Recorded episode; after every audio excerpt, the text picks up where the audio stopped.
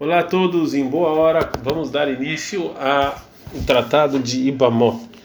Na verdade, essa é uma das aulas mais é, importantes de Ibamot, porque é a introdução. Aqui nós vamos explicar conceitos um pouco difíceis que a gente não tem como na hora lá da gravação ficar toda hora explicando. Então, essa, essa, essa aula sem dúvida vai ser a mais importante.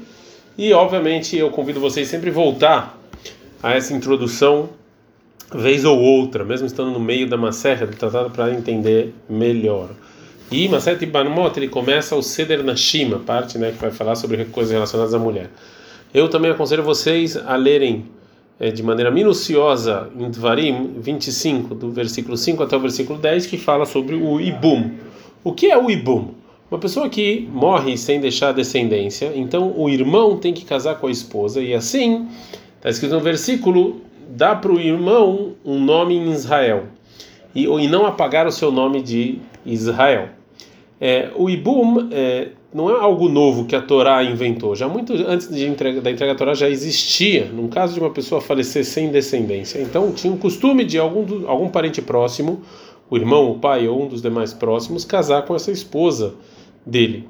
E, por exemplo, a gente vê isso em Bereishi 38:8, que Er que era o primogênito de Eudá, ele faleceu sem descendência. Então Eudá falou para Onan casar com Tamar. Né? Quando a Torá deu, quando foi, desculpa, quando foi entregue a Torá, então eles proibiram casar com demais eh, mulheres, com parte das, da proximidade, como por exemplo o filho e etc. E o ibum e o ibum ficou proibido para os demais para as demais proximidades, para as demais proximidades. Somente a proibição de esposa do irmão, a Torá permitiu para a mitzvah do Ibum. Como é que é essa obrigação de fazer Ibum? O, a pessoa então que morre, que falece sem descendência, então tem uma obrigação positiva da Torá que o Yabam, que o irmão é, faça a mitzvah de Ibum com a esposa do irmão falecido. É, o irmão do morto é chamado de Yabam, ele tem relações sexuais com a esposa, com a ex-esposa, que agora é viúva, chamada de Yebamá, e através disso ela é esposa dele. E essa é então a obrigação de Ibum. Em geral, a Torá proíbe você ter relações, a pessoa ter relações com a esposa do irmão, mesmo depois que o irmão faleceu. E isso aqui é uma das relações proibidas, chamadas de Arayot, que o castigo é caret, como está escrito em Vaikra 18, 16. Porém, no caso da, da obrigação da mitzvah de Ibum, a Torá permitiu essa proibição para mitzvah. A mitzvah de Ibum também é só para irmãos do pai.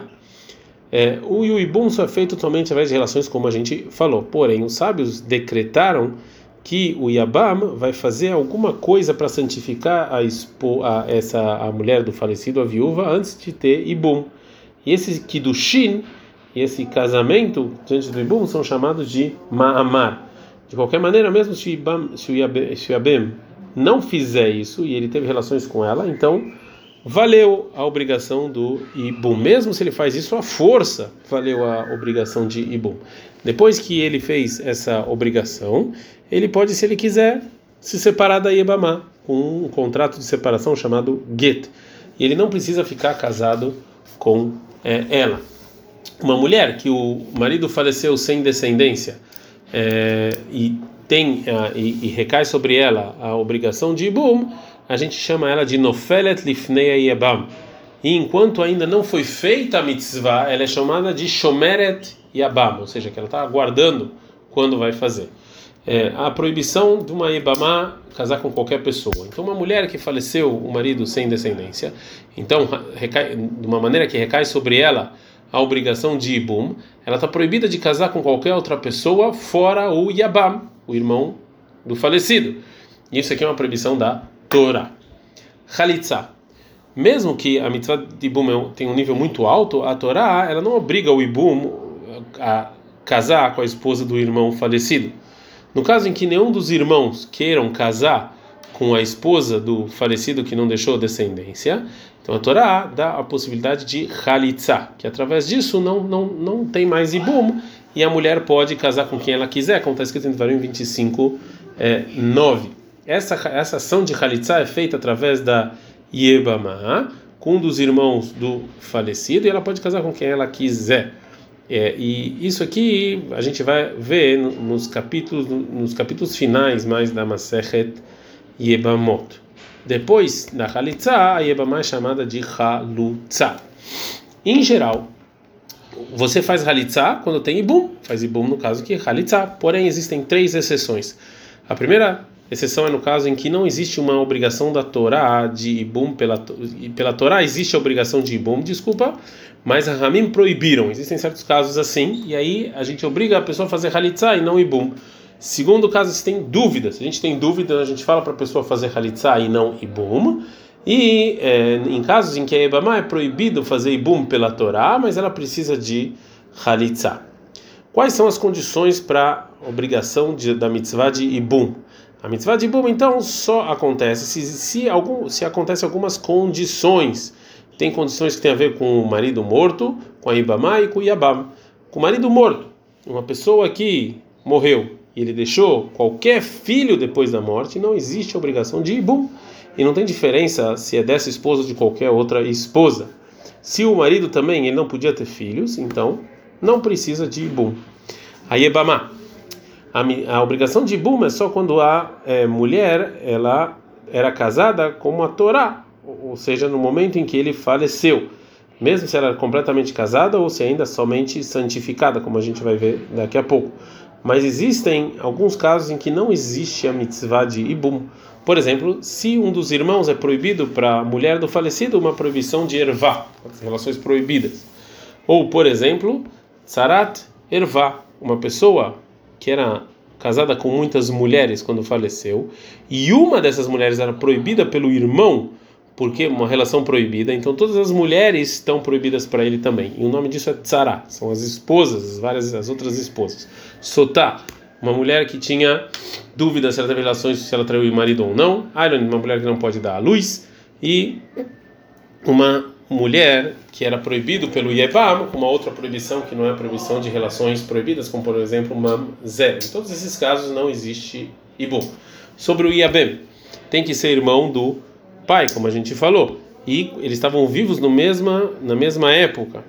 Um irmão que se o Ibam ele não podia ter filhos, não tem a mitzvah de Ibum. Isso também, se o Ibam ele é mamzer, também não existe essa mitzvah. Decretos rabínicos. Tem alguns decretos rabínicos que têm a ver com as leis de Ibum e Halitza. O primeiro deles se chama Zika. Quando a Ibama ela tem então está esperando um Ibum, ela está, como a gente falou, no Felet Ibum, ele pode é, ele pode fazer esse Ibum até contra a vontade dela e assim ela vai ser a esposa desse, do irmão. Também a Yebamá, ela está proibido casar com qualquer outra pessoa enquanto ela está esperando o Ibum, ou seja, Shomeret e Abam. Essas é, leis nos mostram que sim existe uma certa relação entre o irmão, o Yabam, e entre a Yebamá e a esposa. E essa relação é chamada de Zika. E é, então a Yebamá é chamada de Zekuka, que tem, existe essa relação. Já que existe essa comparação entre a Zika do Ibum e entre o casamento. Os, os sábios decretaram que a gente considera a Yabamá como, de certa maneira, casada com o Yabam. E uma das consequências desse decreto é que é proibido para o Yabam casar com as pessoas, as mulheres próximas a Yebama. Halutza. Um Yabam que ele roletz a esposa, né, que não quer casar com essa Yebamtó, então você não existe mais zika entre eles. E a partir desse momento, a proibição de casar com as parentes dessa mulher não existe mais. Porém, os nossos sábios viram que existe uma certa existem coisas muito parecidas entre a halitzá e entre o get, né, o contrato de separação.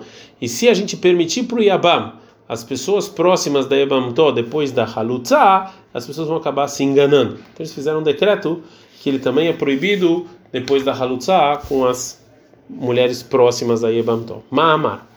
Como a gente já viu pela Torá, o ibum só recai se você tem relações. Porém, já que em geral a mulher, o casamento de homem e mulher é através de kiddushin, que é ou, como a gente vai ver, ou com dinheiro ou com um contrato de casamento, o Rahamim decretaram que também funciona esse tipo de kiddushin, esse tipo de casamento com a Yebamá.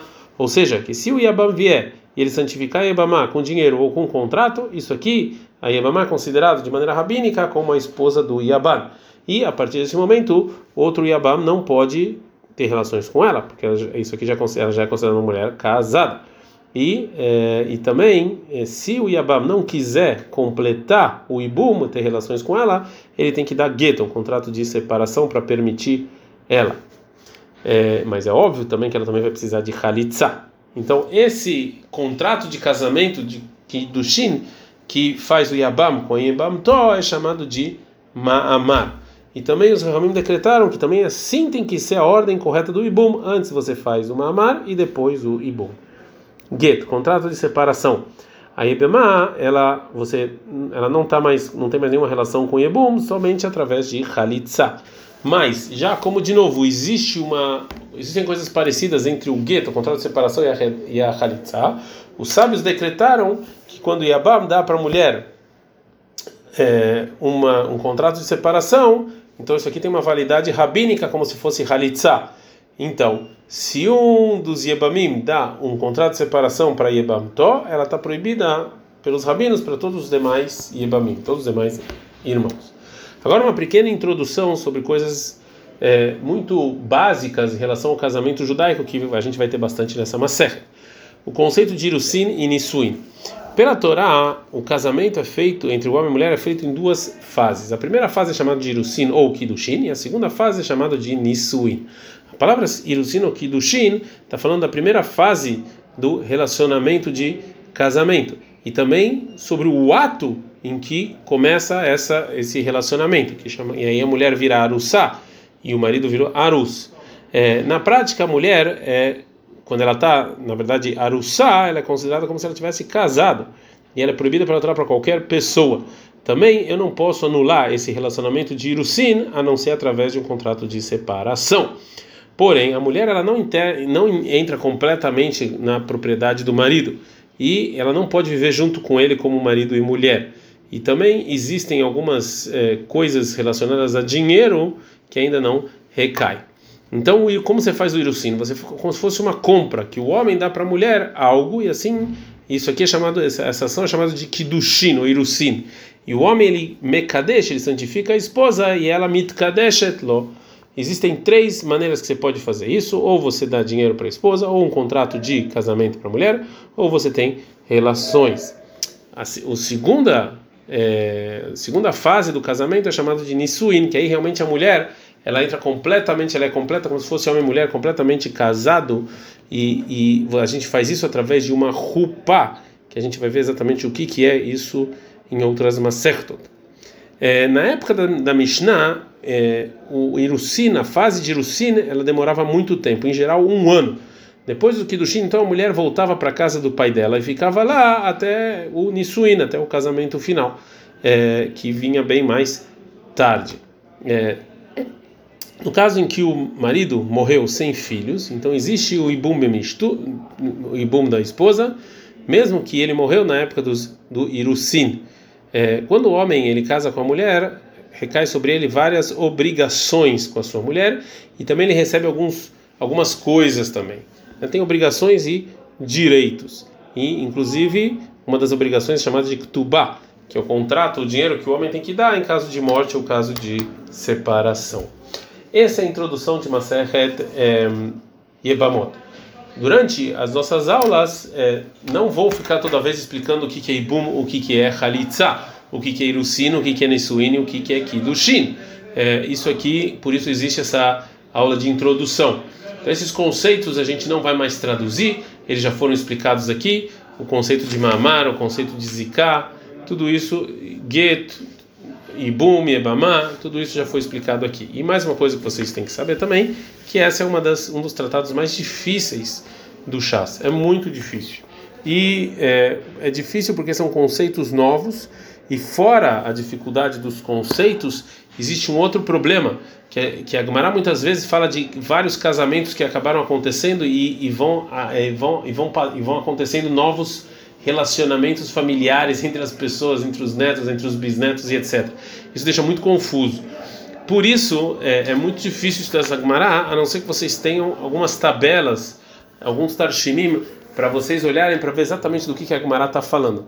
Eu vou aqui traduzir e falar, mas eh, já vou deixar claro que sem olhar sem olhar essas tabelas fica muito difícil entender Maseret é, Ibamot. Ad Kan.